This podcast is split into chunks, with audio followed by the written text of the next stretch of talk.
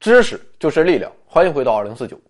说起有毒的动物，我想我们马上就会想到蛇、蜘蛛、蜈蚣、蝎子啊，一些蛙类等等。你也可能想到其他的，但我相信这其中恐怕没有哺乳动物的身影。那么，哺乳动物中有没有有毒的呢？事实上是有的，其中最主要的成员就是所谓的真无盲肠类动物，它们都长有相似的毒牙，代表物种就是钩齿蛆。这哥们生活在古巴和海地，体长只有三十厘米左右。另外，十分有个性的鸭嘴兽也是有毒的，它的武器被称为毒具，又是足根处的那块骨头。每年六到十月的鸭嘴兽繁殖的季节，一个与这根大刺相连的肾状毒腺就会活跃起来，让雄性鸭嘴兽暂时拥有了注射毒液的能力。当然了，总的来看，有毒的哺乳动物还是非常稀少的。究其原因在于，当哺乳动物成为地球的主宰之后，食肉哺乳动物的体型变得越来越大，它们的猎物自然也需要大号的。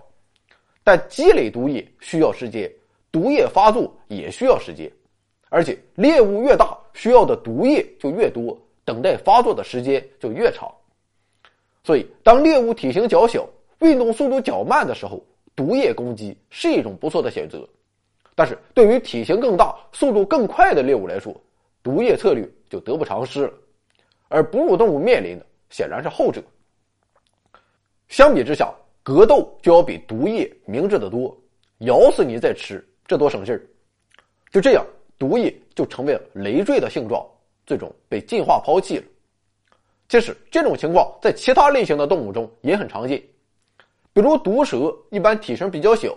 它们的猎物体型也比较小，而捕获大型猎物的蟒蛇就放弃了毒液策略，而是直接把猎物给挤死。